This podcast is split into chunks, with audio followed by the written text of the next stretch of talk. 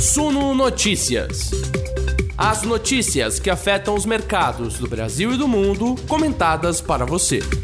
Fala investidores, chegamos aqui, são 19 horas nessa sexta-feira, dia 1 de abril, hein? Primeiro trimestre foi embora, estamos começando aqui o segundo trimestre. Olha, olhando para o Ibovespa, o segundo trimestre começa com o pé direito, tá? O Ibovespa hoje teve mais um dia de alta e assim vai caminhando para as projeções que estão sendo inclusive revisadas por várias casas. Será que, será que o Ibovespa chega no 130? Será que chega no 135? E o dólar, então, caiu forte hoje no menor fechamento dos últimos dois anos, aos R$ 4,66.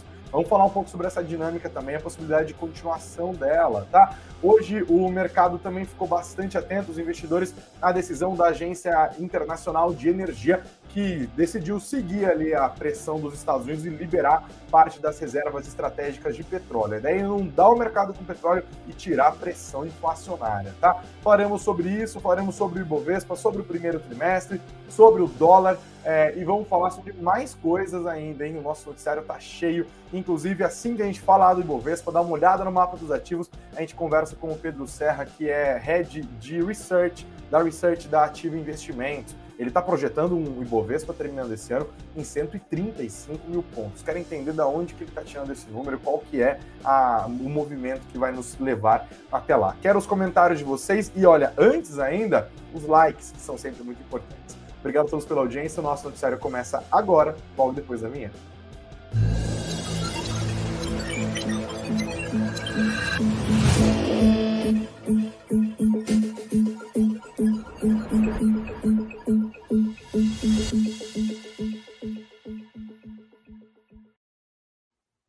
O nosso Ibovespa hoje escalou mais um pouquinho, 1,31% de alta nessa sexta-feira, aos 121.570 pontos. Assim, nesta semana, o índice de referência da B3 ganhou 2,09% em relação à pontuação da semana passada. A moeda americana caiu 2% hoje, 1,97%, a cotação completa R$ 4,6673. E o IFIX se deu muito bem também num dia de queda de juros futuros, uma alta de 0,67% aos 2.799 pontos. Se as coisas continuarem assim, a gente vai ter um IFIX a 2.800 na semana que vem, tá? Olhando para o Ibovespa hoje, esses 121.570 pontos fez com que o índice chegasse no menor nível, no maior nível, aliás, desde o mês de agosto. A gente está vendo altas muito fortes e o primeiro trimestre desse ano foi um trimestre muito positivo, obrigado para o nosso índice, tá? Agora, no mês de março, que acabou ontem, o Ibovespa acumulou ganhos de 6,06%.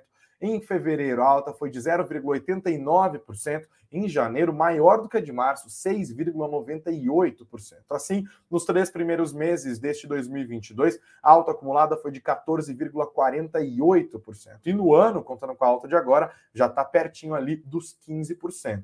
Esses 14,48% de alta nos primeiros três meses deste ano fez deste primeiro TRI o melhor primeiro TRI desde 2016 para o Ibovespa. A dinâmica que fez com que o Ibov subisse hoje é bem parecida com a dinâmica dos últimos dias, tá? A gente tem commodities subindo, muito por conta da guerra na Ucrânia. Hoje, com exceção do petróleo, a gente vai falar um pouco mais é, sobre isso. E assim, commodities subindo faz com que os investidores estrangeiros procurem por empresas que são ligadas a essas commodities e que estão baratas. Claro, eles encontram Petrobras, eles encontram Vale, encontram outras empresas aqui. Lembrando que commodities são quase 40% do nosso Ibovespa hoje, tá? E vão lá, vão aportando. Além disso, os investidores estrangeiros também estão de olho na nossa renda fixa, já que o nosso diferencial de juros é o segundo maior do planeta, é carry trade pra caramba. Os caras vão comprando aqui também, e vai mais dólar, e vai mais dólar. As próprias empresas de commodities estão vendendo as commodities que elas extraem, que elas produzem, num nível maior em dólar. Então, isso também ajuda a nossa balança comercial e é mais dólar ainda na nossa economia. Essa dinâmica toda acaba fazendo com que os preços do dólar caiam. É o que a gente está assistindo nos últimos tempos. E dólar mais baixo, e num dia como hoje, em que os preços do petróleo também recuaram, significa alívio na pressão inflacionária que nós estamos vendo. E olha que a gente está tendo surpresas em indicadores importantes. Nessa semana tivemos o GPM, por exemplo, na semana passada tivemos o IPCA 15 do mês de março, na sexta-feira que vem teremos o IPCA do mês de março. Sempre tem vindo surpresa, geralmente desacelerando em relação aos índices de fevereiro, mas ainda assim acima do que o mercado está projetando para esses indicadores. Mesmo assim, o mercado continua acreditando que vai haver um freio um pouquinho maior. Isso, essa expectativa de juros não tão altos, favorece a expectativa de juros, não, de inflação não tão alta, favorece também a expectativa de juros não tão altos, especialmente depois que nos últimos dias o presidente do Banco Central, Roberto Campos Neto, e as comunicações oficiais do próprio Banco Central now dão conta de que a Selic deve ir somente, somente entre aspas, né, porque é um nível bem alto, mas deve ir até 12,75%, contando com uma alta de um ponto percentual agora na reunião de maio. Então, agora em maio, segundo prevê o Banco Central, chegaremos no limite da Selic, né? É, isso já tem ajudado ações de empresas ligadas à atividade. Hoje, além disso, essas empresas que também contaram com a boa ajuda da queda dos juros futuros também se beneficiaram dos dados de, do dado de produção industrial do mês de fevereiro, que veio acima do que o mercado estava esperando, então mostrou uma economia um pouco mais forte. E aí, essa conjunção de commodities mais altas, fluxo estrangeiro e empresas ligadas à atividade se dando muito bem, como é o caso de empresas de varejo e também de empresas de construção, ajudou o Ibovespa. Quem também se dá bem com juros futuros mais baixos são as empresas de tecnologia, né? Elas dependem de custos de capital mais baixo, então o custo da grana influencia muito os resultados dessas empresas. Se o dinheiro for custar menos, ou seja, se os juros não subirem tanto quanto se esperava, ou tanto quanto está no preço dessas empresas, elas tendem a ter melhores resultados e aí a galera sai comprando e também tem fluxo nessas empresas, né? Tá barato pra caramba, essa é uma percepção que ainda permanece é, no nosso mercado. Essa dinâmica toda empurra o Ibov para cima e empurra o dólar para baixo. Aliás, como eu disse agora há pouco, esse dólar no nível de R$ 4,60 fez com que a moeda americana fechasse hoje 66 centavos, né? No menor nível dos últimos dois anos, né? Um recuo muito forte ali, acumulando na semana perdas de 1,70%. E aqui a gente dá uma olhada para quem nos assiste pelo YouTube no nosso mapa dos ativos do Ibovespa, que está aqui no Status Invest, né? A gente vê os bancos caindo, tem movimento de realização também, mas também pesa aquela ideia que nós falamos sobre isso hoje na nossa Morning Call, às 9 horas da manhã, de que o governo desistiu de ampliar o desconto do IPI, né, do Imposto sobre Produtos Industrializados, que já foi baixado de maneira linear em 25%, e a expectativa era que hoje o governo editasse uma medida provisória baixando em mais ainda, chegando um desconto de 33%. O governo acabou recuando. O presidente Jair Bolsonaro quer financiar o Refis, é aquele programa de financiamento de dívidas de pequenas e médias empresas, para não perder a arrecadação, ele quer aumentar o ACS CSLL, né, contribuição social sobre lucro, lucro líquido, que é um imposto que afeta diretamente os bancos. Né? Isso acaba azedando um pouco o clima ali, a galera acabou vendendo um pouco mais das ações dos bancos hoje, que não foram grandes quedas, né? Com exceção aqui do Bradesco, BBDC4 que caiu 1,49%, os outros bancos que recuaram, recuaram todos menos de 1%, e ainda houve altas, né? Ao caso de BTG Pactual, de Banco Inter e de Banco Pan, mas esses bancos estão respondendo mais à queda dos juros futuros do que esse movimento setorial e desse possível aumento da CSLL, tá? Houve um, um dia também de ganhos para a Vale, na esteira da alta dos preços do minério de ferro, a Vale subiu 1,23%, Petrobras teve uma pequena queda, Petro 4 de 1,40%, Petro 3 menos ainda, de 0,30% hoje, ainda menos que isso, na esteira da queda dos preços do petróleo, sobre os quais falaremos mais adiante. Mas houve setores que subiram todos em bloco aqui. É o caso de energia elétrica, serviços hospitalares, varejo, como eu estava falando agora há pouco, né? Uma alta bem relevante, inclusive, de Magazine Luiza, entre as maiores altas do dia. Alimentos processados se deram muito bem, obrigado, com exceção da Marfrig, tá? Quem caiu em bloco, siderurgia e metalurgia, tem ajuste aqui também. A queda do preço do dólar acaba prejudicando empresas exportadoras. E aí, ó, Suzano e Clabin é termômetro sempre, tá? As duas acabaram caindo hoje, a Dexico acabou é, acompanhando, tá? Esses são os principais movimentos do Ibovespa hoje. E olha, o pessoal tá animado, tá? Por exemplo, aqui no nosso site, no suno.com.br barra notícias, suno.com.br barra notícias, nós tivemos essa pegamos aqui esse relatório da XP Investimentos, que está apostando agora no Ibovespa em 130 mil pontos no final deste ano. É ponto para caramba, né? Hoje está no 121 mil, até que não falta tanto, né? Claro que eles estão contando com volatilidade, não é que vai subir eternamente, mas 130 mil pontos é uma alta em relação à projeção da XP Investimentos e outras casas estão revisando para cima a pontuação do Ibovespa nas suas projeções para o final deste ano. A Ative Investimentos, por exemplo, nós falamos sobre isso aqui esses dias, está projetando, ontem falamos, né? Está projetando uma alta de, do Ibovespa até que ele caminhe encerrando o ano em 135 mil pontos. Será que essa dinâmica toda vai se impor? Será que tem coisa que a gente não está enxergando? Sobre isso, agora conversaremos com o Pedro Serra. Ele é head de research da Ativa Investimentos. Muito gentilmente aceitou o nosso convite para estar aqui nessa sexta-feira chuvosa, fria, pelo menos aqui em São Paulo. Ele está no Rio. Não sei como que está o tempo aí no Rio, mas está aqui com a gente. Pedro, mais uma vez, muito obrigado por ter aceitado o nosso convite. De novo, seja muito bem-vindo ao Suno Notícias. Obrigado, Greg, pelo convite. É um prazer. Aqui também está chovendo, também está nesse esquema aí, mas vamos lá, vamos falar aqui que é sempre um prazer. Chovendo no Sudeste todo, então, né? Mas chover em São Paulo, tanto fez, tanto faz, mas chuva no Rio, pertinho do final de semana, dá uma tristeza, né? Tem jeito. pois é.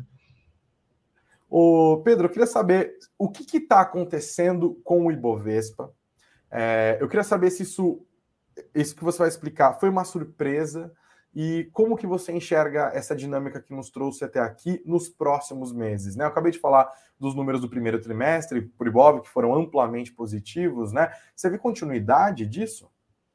Pois é, a gente, vamos só voltar um pouquinho, gente vamos lembrar que lá em novembro, mais ou menos, do ano passado, a gente bateu um fundo do poço lá, que a gente teve a Omicron, né? Se todo mundo lembrado. E de lá para cá, a bolsa começou a recuperar, uns trancos e barrancos ali, uma certa volatilidade, mas começou a caminhar bem. Tivemos realmente um, um fluxo estrangeiro relevante aí para a bolsa. Hoje, até com a notícia aí de que o número não é exatamente esse que a gente estava lendo, né? Teve uma mudança lá, um, um ajuste no na B3, mas ainda assim um, um, fluxo relevante e a gente acredita que teve realmente muito é, investidor estrangeiro entrando, até pela característica é, do fluxo que entrou no início buscando aquela exposição a commodities, né, dado que o Brasil tem essa característica e realmente tem essa, essa percepção lá fora. É, e, e, e, com a crise da Rússia, digamos assim, a gente teve um fluxo adicional. Eu brinco até que por WO, assim, lá, os investidores foram fugindo de, de, de, lugares mais arriscados e foram entrando aqui na, na, no nosso mercado. Mais recentemente teve também na, o coronavírus lá na, na China, novamente, no né, novo surto, com lockdown em algumas cidades importantes. Mais um fluxo aí também vindo para cá de empresas, de, de, investidores que investem em mercados emergentes e em commodities. Né? Então, tudo isso trouxe fluxo para a Bolsa, às vezes vem via ETF, então quando é ETF, compra tudo, compra setor elétrico. É, teve também, né, no caso do setor elétrico, né, a gente viu uma performance relevante para esse ano, e a gente atrela isso assim a uma, uma percepção, uma mudança, né, uma deterioração da, da, da percepção para a inflação esperada no ano, você já até comentou. E, então, assim, a gente veio de uma, mais uma vez, né, de ajustes de cenário de PIB, inflação, juros, tudo isso o mercado foi digerindo, eu acho que muito já está no preço, e aí a gente começou a observar uma bolsa barata, né? não, não, não de A a Z, mas assim, com muita coisa realmente ficou ali para trás. Hoje é um dia, por exemplo, dos que estão subindo, aqueles que não tinham subido até então. Né? Acho que hoje é um dia que está tendo aí uma, um fluxo relevante para as empresas que ficaram mais para trás, mais ligadas à atividade econômica.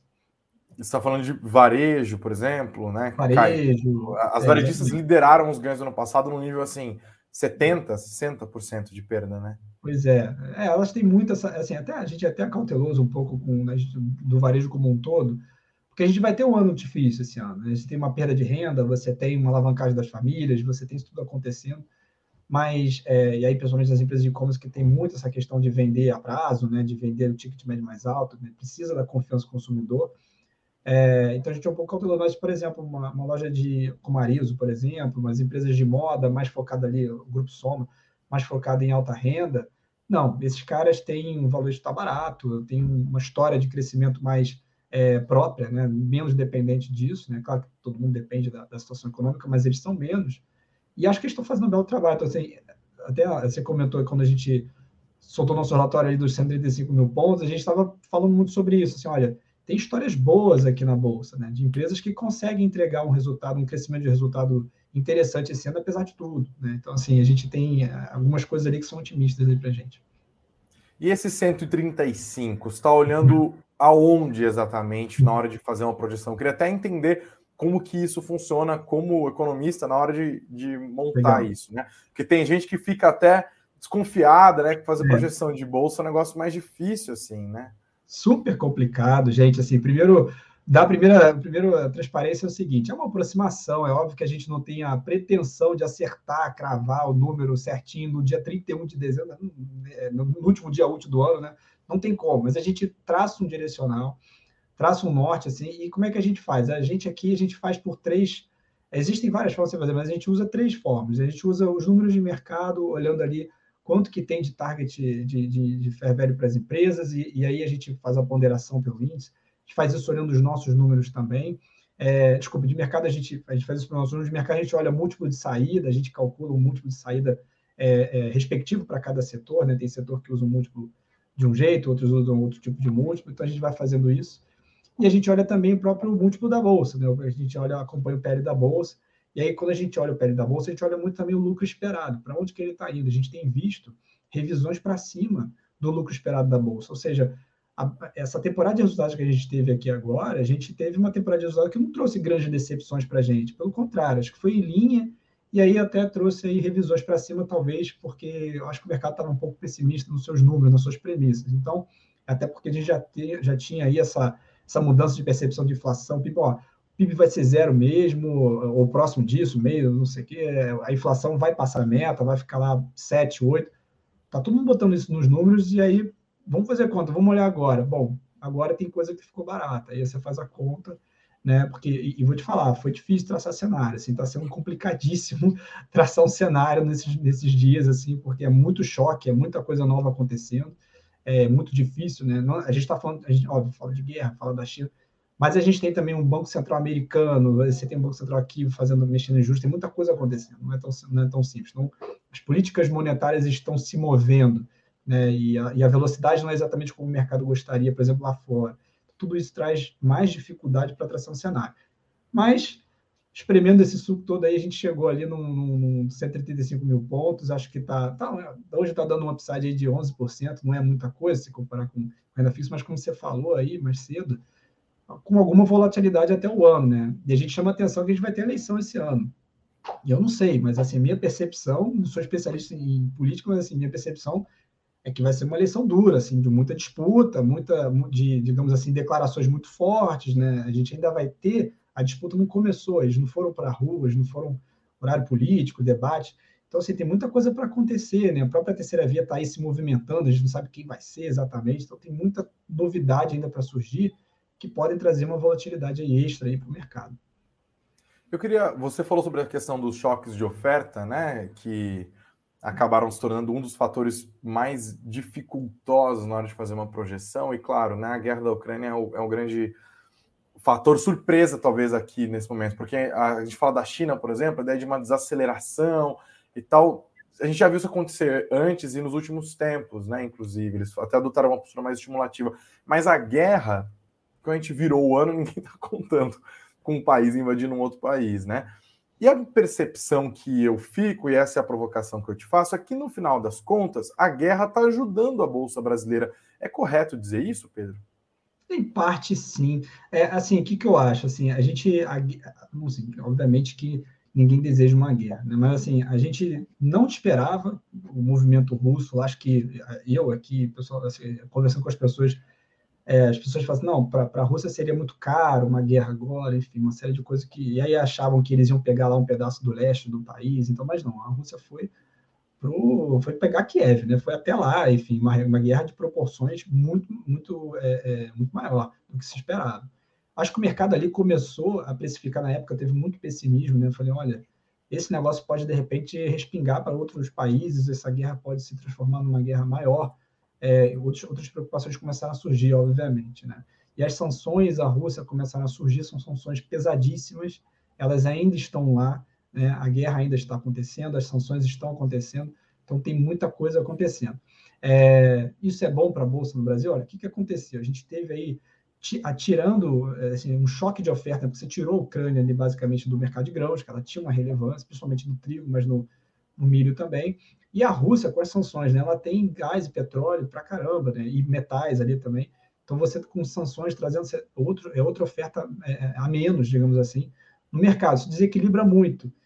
E aí, você tem duas coisas acontecendo ao mesmo tempo. Você tem um choque nas commodities, né, então as commodities começaram a subir muito de preço, E, ao mesmo tempo, você tem, é, e aí já veio o fluxo para o Brasil por causa disso, e, ao mesmo tempo, você teve a Bolsa Russa fechando, você teve bolsas emergentes é, tendo muito problema e as pessoas fugindo para cá. Acabou aqui sendo uma das opções, não só para cá, né, mas aqui uma das opções. Teve efeito duplo ali, e acho que isso acabou é, ajudando a nossa Bolsa, mas não é que uma guerra é positiva para a gente, não, mas é porque, circunstancialmente falando, aconteceu, realmente. Uhum.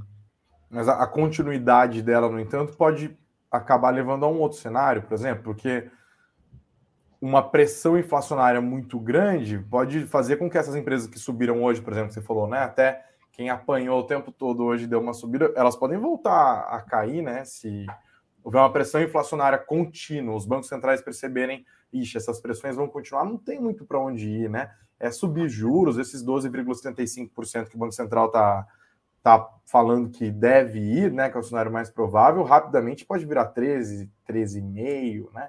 Aliás, tem muita gente apostando que não vai ficar nesses 12,75. E essa é a minha última pergunta. O que, que, você acha que vai acontecer com a Selic nesse cenário? A gente tem. Pergunta.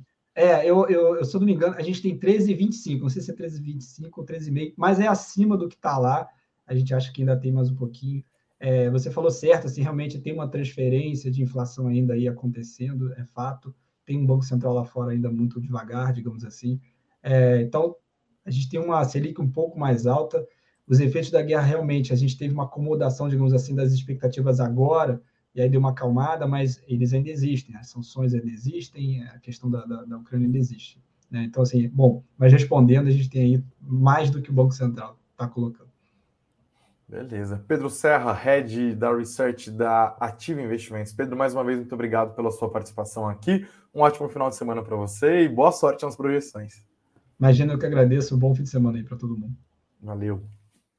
É isso, galera. Boa conversa, né? Para encerrar o final de semana. Mas olha, vocês que estão com a gente aqui, não se despeçam, não. Nosso noticiário continua. Os comentários aqui continuam também. Inclusive, mais uma vez, peço a vocês o like, que é sempre tão importante. Compartilhem esse conteúdo. A vocês que nos ouvem pelas plataformas de podcast, é o mesmo caminho. É sentar o dedo no like aqui. E aí, ao invés do YouTube, onde você se inscreve no Spotify, no Deezer, no Google Podcasts, na Apple Podcasts, você segue o nosso perfil, tá bom? Assim você não perde nenhum dos nossos conteúdos e você recebe as notificações toda vez que entrar um podcast, assim como a galera do YouTube recebe as notificações, não só se inscrevendo, mas ativando ali o sininho, tá? Para quem quer saber um pouco mais e quer se preparar com materiais gratuitos da Suno, deixo a dica aqui também dos links que estão na descrição do vídeo e que estão na descrição do podcast, como o nosso e-book Aprenda como analisar uma ação e o e-book gratuito também Guia completo de dividendos, dois dos campeões de downloads aqui da Suno, de graça para você fazer o download, é só clicar e pá já fica mais bem informado. A vocês que nos assistem ao vivo pelo YouTube, também temos os links aqui no nosso chat, tá bom? Falamos agora sobre a questão do petróleo. Vamos destacar o petróleo hoje, inclusive, tá? Um dia de recuo para o preço do petróleo, com a notícia de que a Agência Internacional de Energia informou hoje é, que houve um acordo entre os seus 31 membros para uma nova liberação das reservas de petróleo, por causa do que, abre aspas, eles disseram no comunicado, em resposta à turbulência no mercado causada pela invasão da Ucrânia.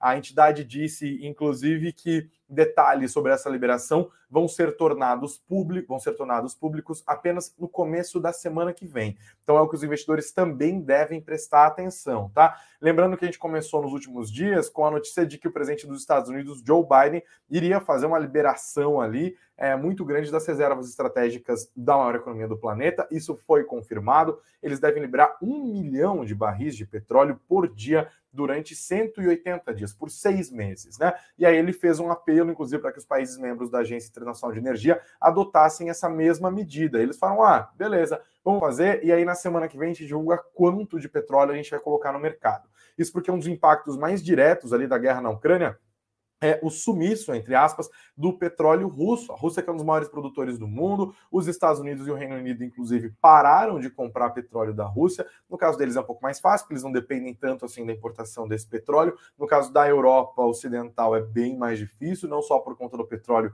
mas também por conta do gás natural. Mas só as sanções econômicas impostas contra a Rússia já dificultam o transacionar desse petróleo produzido lá pelo Vladimir Putin, né, no país Vladimir Putin. Isso reduz a quantidade de petróleo no mercado, a cotação disparou. A gente falou bastante sobre isso nas últimas semanas aqui, tá? Diante dessa expectativa de que haja mais petróleo no mercado, é, o, os preços acabaram caindo hoje, tá? Mas antes de falar dos números, deixa eu falar um pouco mais sobre esse comunicado da Agência Internacional de Petróleo. Eles disseram, inclusive, que tem um compromisso forte unificado para estabilizar os preços globais de energia. E olha, no mês passado, a Agência Internacional de Energia já tinha liberado 62,7 milhões de barris de reserva de petróleo, tá? Justamente para tentar conter a alta da commodity. Hoje, é, os integrantes da Agência Nacional de Petróleo expressaram mais uma vez a sua solidariedade ao povo ucraniano e a agência encorajou seus membros a apoiar a Ucrânia com o envio também de derivados de petróleo e alertaram que a guerra promovida pela Rússia continua a colocar pressão significativa sobre os mercados globais da commodity, tá? Sabe quanto que a, a, os países membros da AIE têm de reserva? 1,5 bilhão de barris. 1,5 bilhão de barris. Agora, essa é a quinta vez na história da Agência Internacional de Energia que os países membros vão liberar os seus estoques. Tá? Isso aconteceu anteriormente em 1991, depois em 2005, depois 2011, agora em 1 de março, já sob o impacto da guerra, e agora nessa decisão anunciada hoje, neste primeiro de abril, tá? Isso empurrou para baixo as cotações do petróleo. O WTI para maio fechou numa queda de 1,01%, voltou para o nível dos 99 dólares, hein? Perdeu os três dígitos. Já o Brent para junho recuou um pouco menos, 0,31%, aos 104 dólares e 39 centavos o barril. Vamos continuar prestando atenção nisso, tá? É, e continuem sentando os dedos no like, que é muito importante para a gente também, tá? Mais destaques de hoje, galera. O Pedro falou agora há pouco, inclusive, sobre essa história da B3. Eu vou detalhar um pouco melhor. A B3 se conheceu hoje que inflou o saldo de investimento estrangeiro em 27 bilhões de reais. É muita grana, tá? Leio para vocês a notícia que está no nosso site, no suno.com.br barra notícias, suno.com.br barra notícias. A B3 admitiu nesta sexta-feira um erro de metodologia no cálculo do saldo de investimento estrangeiro está acontecendo desde outubro de 2020. Com isso, a bolsa acumula um saldo positivo no mercado secundário de 64,1 bilhões de reais e não os 91,6 bilhões de reais que eles estão dizendo até agora, ou seja, 27 bilhões de reais a menos apenas no primeiro trimestre do ano. Isso quer dizer que não está vindo tanto fluxo estrangeiro para cá? Bom, Tá vindo muito fluxo estrangeiro para cá, como a gente falou no começo da nossa live, mas não tanto quanto os números apontavam, né? Qual que era a diferença? Qual que era o erro metodológico deles na hora de fazer o cálculo? A bolsa estava considerando o volume de empréstimos de ações. Isso não é fluxo financeiro, tá? E aí eles tiveram que tirar esse volume de empréstimos de ações e acabou baixando esses 27 bilhões de reais. Ele, o Luiz Sérgio Condi, que é o diretor de produtos da B3, fez uma teleconferência com jornalistas hoje e explicou e disse o seguinte: abre aspas, os dados que a gente vinha divulgando desde outubro de 2020 estavam incluindo operações de empréstimos de ações feitas via tela. Esse tipo de operação de empréstimo não tem fluxo financeiro, ou seja, não tem pagamento de um lado para o outro. Portanto, não deveria ser contabilizado como uma compra ou como uma venda, fecha aspas, né? Correção de um erro grave da B3 aqui. Pelo amor de Deus, né? A galera tá ruim de cálculo. E olha, falamos inclusive sobre a B3, é, o Ibovespa nesses três primeiros meses, já temos os números aqui de março. Sabe quais foram os ativos que mais se deram bem? Foram as empresas que são boas pagadoras de dividendos. Elas foram a melhor opção de investimento no mês de março. A matéria também está aqui no nosso site feita pelo nosso querido repórter Eduardo Vargas. É, em um mês de grande fluxo de capital estrangeiro em busca de gigantes da Bolsa, majoritariamente atreladas a commodities, como falamos agora há pouco, os ativos que são bons pagadores de dividendos foram os que tiveram maior rentabilidade e que desempenharam melhor no mês de março. No acumulado mensal, o índice de dividendos da B3, o IDIV, teve uma alta de 10%, enquanto o Ibovespa subiu 6%. Além disso, o índice de dividendos também performou em primeiro lugar no ranking das aplicações do primeiro trimestre, com uma alta de 15,48% na janela, tá? Em março, logo depois do IDIV, quem mais se deu bem foi, foram as empresas small caps, tá? O índice de small caps subiu 8,81% é, no acumulado do mês. E claro, as empresas que estão ali atreladas a câmbio foram quem mais sofreram, né? Retração de 14,63% no dólar mercado, 16,60% de perdas no euro mercado, por todo esse movimento que nós falamos agora há pouco tá? E olha, uma coisa que já deixa os investidores espertos para a semana que vem, greve no Banco Central. Já tem alguns dias que a gente está falando sobre isso. Houve atraso na divulgação do Boletim Focus nessa segunda-feira, houve atraso na divulgação do Boletim Focus na segunda-feira passada o fluxo cambial também está atrasado. E hoje o Sindicato dos Funcionários do Banco Central informou que 70%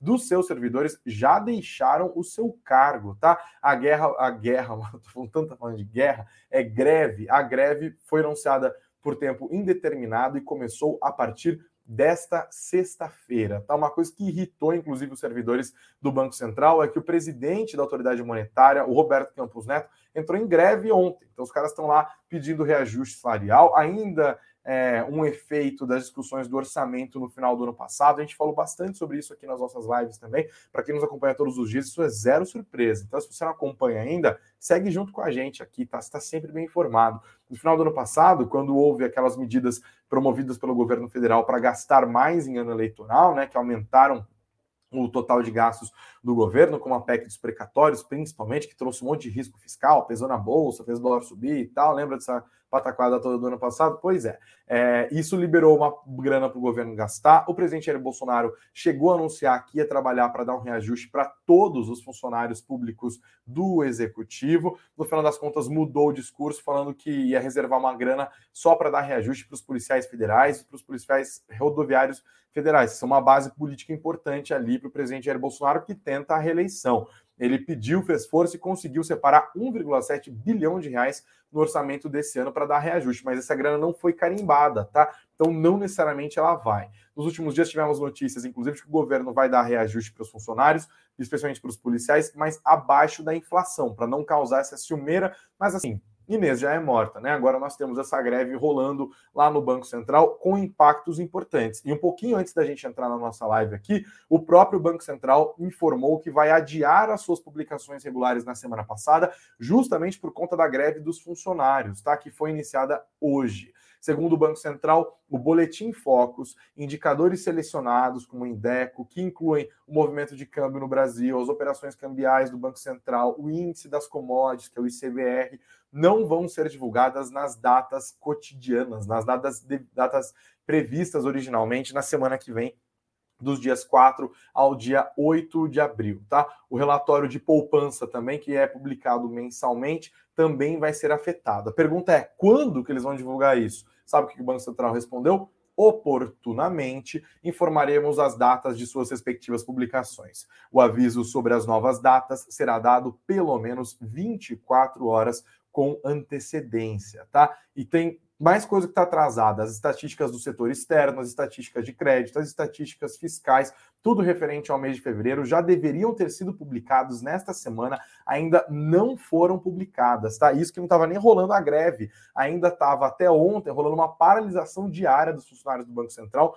que dura quatro horas por dia. Isso tinha começado já no dia 17 de março. Agora, com a greve geral e com 70% dos funcionários aderindo e renunciando aos seus cargos, né, segundo o dado do Sindicato dos Funcionários do Banco Central, a gente vai ter ainda mais problemas. Então, provavelmente a gente não vai ter divulgação do Boletim Focus na segunda-feira. Isso é um problema, porque o Boletim Focus é um plano de voo importante, né? É um momento em que em gestores, em que pesquisadores, como Pedro Serra, com quem a gente acabou de falar aqui, olha para as projeções dos seus colegas em outras casas, e isso acaba virando, inclusive, um referencial importante para o próprio Banco Central na hora que ele faz política monetária, né?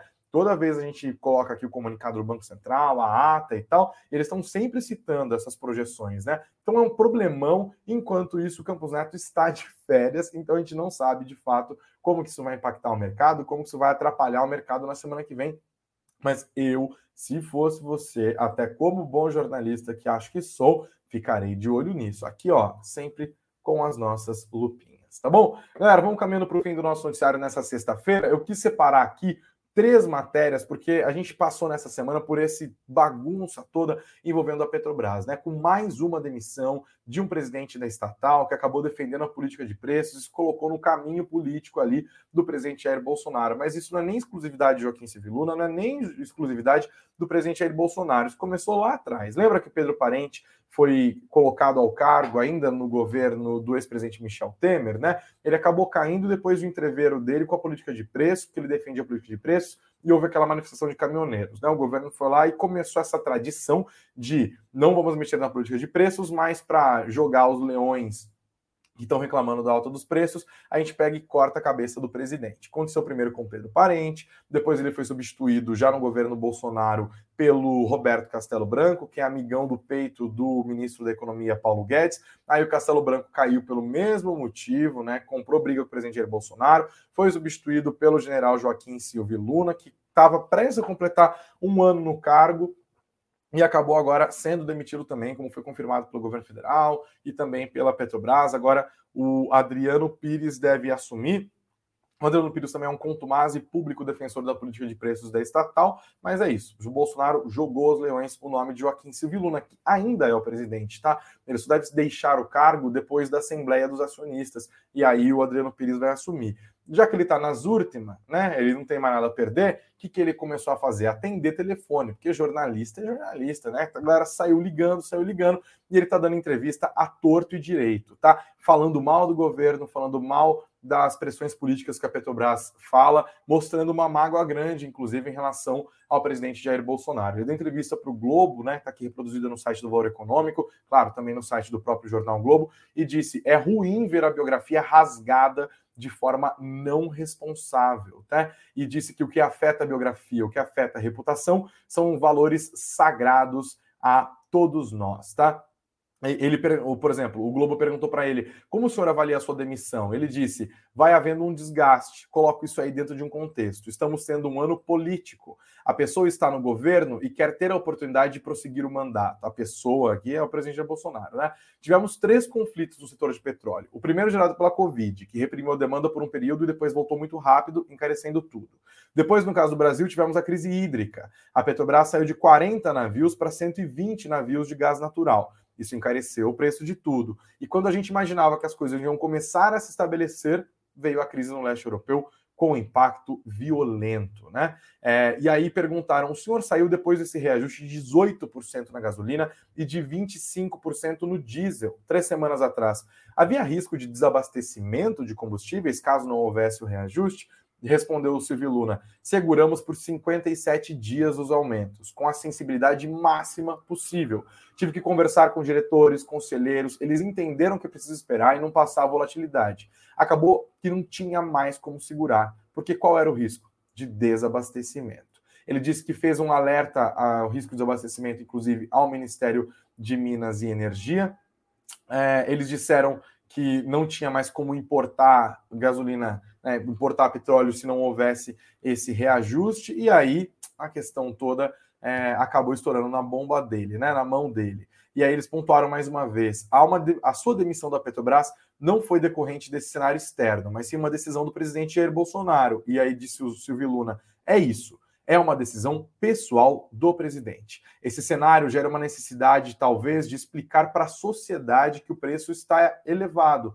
Não tem culpa dele. Escolheram, escolheram a Petrobras como culpada, e não é. Mostramos isso, mostramos isso várias vezes, que a Petrobras é um terço do valor do combustível, que a Petrobras não é monopolista. Em termos de gasolina, por exemplo, é em torno de 42%, porque tem o álcool, o etanol na mistura e importação. E aí perguntaram se houve pressão para segurar o preço dos combustíveis, né? Ele falou que houve contatos no sentido de segurar o preço, tá? Que isso de fato aconteceu, mas nunca houve o segurar preços, né? Beleza. Essa entrevista para o Globo, né? Que está publicada no Valor. Ele também falou para a Veja é, e disse, inclusive, que Bolsonaro tentou intervir na Petrobras. É a manchete da Veja nesse final de semana, inclusive. Silvio Luna detalha como Bolsonaro tentou intervir na Petrobras. E aqui a entrevista do meu querido amigo Vitor Irajá, inclusive um grande abraço para ele, parabéns pelo trabalho. Depois de uma demissão constrangedora, o general revela a entrevista exclusiva o histórico de pressões do presidente da República na empresa. Ele não parou por aí, não. O telefone dele é, tocou quando o Globo ligou, ele atendeu. Tocou quando o Vitor, meu amigo da Veja, ligou, ele atendeu. E também atendeu quando a Mônica Ciarelli, minha querida, com quem também trabalhei lá no Estadão, ligou para ele, né? E ele falou que é mais fácil encontrar um culpado do que uma solução, e também disse é, que só com sorte o seu sucessor, Adriano Pires, vai conseguir cumprir a missão que o presidente Jair Bolsonaro exige. Então, virou ali, ó, jogou tudo no ventilador, essa mágoa toda do Joaquim Silvio Luna, tá? E ó, para encerrar a nosso papo de hoje, ontem a gente destacou bastante as movimentações ali na terceira via, né? O dia começou com aquela história do Dória falando que a pedir para sair do PSDB, que ele ia desistir de ser candidato tucano à presidência da República. Depois, ao longo do isso, causou um maior entreveiro. O vice-governador Rodrigo Garcia, né, estado de São Paulo, que era secretário de governo, pediu demissão. Olha, uma vai e volta enorme. No fim das contas, o Dória causou, como ele costuma fazer, e depois falou: não, quer saber, eu vou ficar para dar um recado interno dentro do partido, né? Virou aquela bagunça. Em meio a esse noticiário pegando fogo, o, ex-juiz Sérgio Moro, ex-ministro do presidente Jair Bolsonaro, inclusive, disse que estava saindo do Podemos, assinou a sua carta de filiação à União Brasil, que estava desistindo momentaneamente ali da sua candidatura à presidência da República. E agora nós temos mais notícias a esse respeito que eu queria destacar para vocês para ficar de olho no final de semana, depois desse desse é, dessa bagunça toda que a gente viu, né? Aqui começando pelo Moro, o Moro disse agora há pouco que não desistiu de nada. Olha que bagunça, tá? Leio para vocês a matéria do Taiguara Ribeiro da Folha. O ex-juiz Sérgio Moro afirmou nesta sexta que não se filiou à União Brasil para ser candidato a deputado federal, porque havia essa, esse comentário, né? E um dia após anunciar que abria mão da sua candidatura à presidência, disse que não desistiu de nada. Ele afirmou que saiu do Podemos e entrou num novo partido para ajudar na unificação do centro democrático. E abre aspas, eu não desisti de nada, muito pelo contrário, muito menos do meu sonho de mudar o Brasil. Ah, que emocionante, né? E aí ficou essa, ué, desistiu, mas não desistiu. E olha, o Moro vai ter uma vida difícil. Eu avisei ontem nas nossas lives, agora já está até mais claro, né? Porque o grupo do ACM Neto, que era presidente do Democratas, que agora está lá né, no, como secretário-geral do União Brasil, disse que vai impugnar a filiação do Moro na União Brasil. União Brasil é esse partido que foi formado a partir da união do PSL, partido pelo qual o presidente Jair Bolsonaro se elegeu à presidência da República em 2018, e do antigo Democratas, né, que já era o antigo PFL. Aí o presidente ficou sendo Luciano Bivar, que já era o chefão do PSL, e o ACM Neto, que era o presidente do Democratas, virou o secretário-geral da União Brasil, tá? E aí, olha só, apuração também da Folha, tá? Da Júlia Chaib. O secretário-geral do União Brasil, ACM Neto, e outros oito integrantes do partido afirmaram que vão entrar com um pedido para invalidar a filiação do ex-juiz Sérgio Moro. E aí ele disse: vamos apresentar ainda hoje, essa sexta-feira, um requerimento de impugnação da filiação dele será assinado pelos oito membros com direito ao voto no partido, o que corresponde a 49% do colegiado. A filiação, uma vez impugnada, requer 60% para ter validade. Está aqui, para quem nos assiste pelo YouTube, a fotinho do Sérgio Moro, ao lado do deputado federal Júnior Bozella, né, que era do PSL, agora é um dos nomes do União Brasil no estado de São Paulo. Então, a situação continua bem conturbada para a terceira via, tá? E olha, não só porque ontem uma das coisas que fez com que o Dória desistisse de desistir foi a carta do presidente nacional do PSDB, o Bruno Araújo, afirmando que o resultado das prévias do partido deveria ser respeitada e que o Dória é sim candidato tucano à presidência da República em 2022, né? Isso porque há uma disputa dentro do partido entre agora o ex-governador do estado de São Paulo, João Dória, e o também agora ex-governador do Rio Grande do Sul, Eduardo Leite, né? O Leite perdeu as prévias para o Dória numa eleição que foi razoavelmente apertada. Aí ele foi convidado para ser candidato à presidência da República pelo PSD do Kassab, resolveu ficar no PSDB, e aí começou essa articulação para tirar o Dória. O Dória fez que foi, acabou não fundo. É, e recebeu a cartinha que ele queria do Bruno Araújo. Aí essa cartinha foi super importante para o Dória acabar ficando. Olha essa notícia aqui, ó. Presidente do PSDB diz que fatos valem mais do que carta. Ai, que rolo, meu pai amado. Leia a matéria também do meu querido Pedro Venceslau, do jornal Estado de São Paulo. Um dia depois do agora ex-governador João Dória dizer que houve um planejamento prévio para que o ex-presidente do partido, para que o presidente do partido Bruno Araújo tivesse de se manifestar publicamente em apoio ao seu nome para disputa no Planalto, o dirigente partidário minimizou nesta sexta-feira a carta divulgada por ele ontem. Ele disse: "Em política tem algo que vale mais do que papel e carta." que são fatos e acontecimentos. Ainda segundo o Bruno Araújo, presidente do PSDB, a candidatura do partido está contida em um projeto maior. E Eduardo Leite, ex-governador do Rio Grande do Sul, teve um comportamento extremamente decente. Lembrando que o Bruno Araújo joga né, nos dois campos ali dentro do PSDB, também porque ele assinou uma cartinha interna do partido pedindo para o Eduardo Leite não sair do PSDB e ir para o PSD. Então ele tá ali, né? Aquela coisa do morde a sopra, tá piscando pro Dória, tá piscando pro Eduardo Leite. Vamos ver como que isso vai dar, né? Porque a cartinha não vale tanto quanto fatos. E o Sérgio Moro se desfiliando do Podemos, indo para União Brasil, falando que ia desistir da candidatura, depois dizendo que não desistiu de nada, e agora pode ser que a sua candidatura ao União Brasil seja impugnada. Olha, o final de semana promete, tá? Na semana que vem, inclusive segunda-feira, se Deus quiser, estaremos juntos aqui no Sul Notícias, na nossa Morning Call, para deixar você muito bem informado. No nosso site também tem plantão, e eu ainda estou de plantão domingo. Vocês acham que ser jornalista é pouca coisa? Pensa bem antes o seu filho, seu sobrinho é, chegar e falar, ah, quero ser jornalista e tal. Pensa duas vezes, tá? Bom, vamos começar as nossas despedidas de hoje aqui. Muito obrigado a todos pela audiência. Não se esqueçam de deixar o dedo no like. Audiência é boa para uma sexta, inclusive, hein? Agradeço muito. A live até se estendeu um pouquinho, mas a ideia é deixar você sempre muito bem informados. Obrigado a todos que nos ouvem pelas plataformas de podcast. Não se esqueçam do like e de seguir o nosso perfil. A vocês que nos assistem pelo YouTube, não se esqueçam do like e de se inscrever no nosso canal e também de ativar as notificações. E ó, não vai embora antes sem dar uma olhada nos links que estão na descrição do vídeo e do podcast com os nossos e-books gratuitos. É clicar e baixar, ficar mais bem informado. Nosso e-book Aprenda Como Analisar uma Ação e o outro e-book é o Guia Completo de Dividendos. Lembra que a gente notícia agora? Dividendos foram os investimentos que mais se deram bem no mês de março? Vale a pena ficar de olho, né? Obrigado mais uma vez pela audiência. Um excelente final de semana a todos vocês que nos assistem e que nos ouvem. Muito dinheiro no bolso. Até segunda-feira de manhã, se Deus quiser. Obrigado, galera. Ó, agora é a hora de fazer o. Se você tá no calor, é o. Se você tá no friozinho como eu, o negócio é pedir um vinho. Até mais, pessoal. Muito obrigado. Grandes beijos, grandes abraços.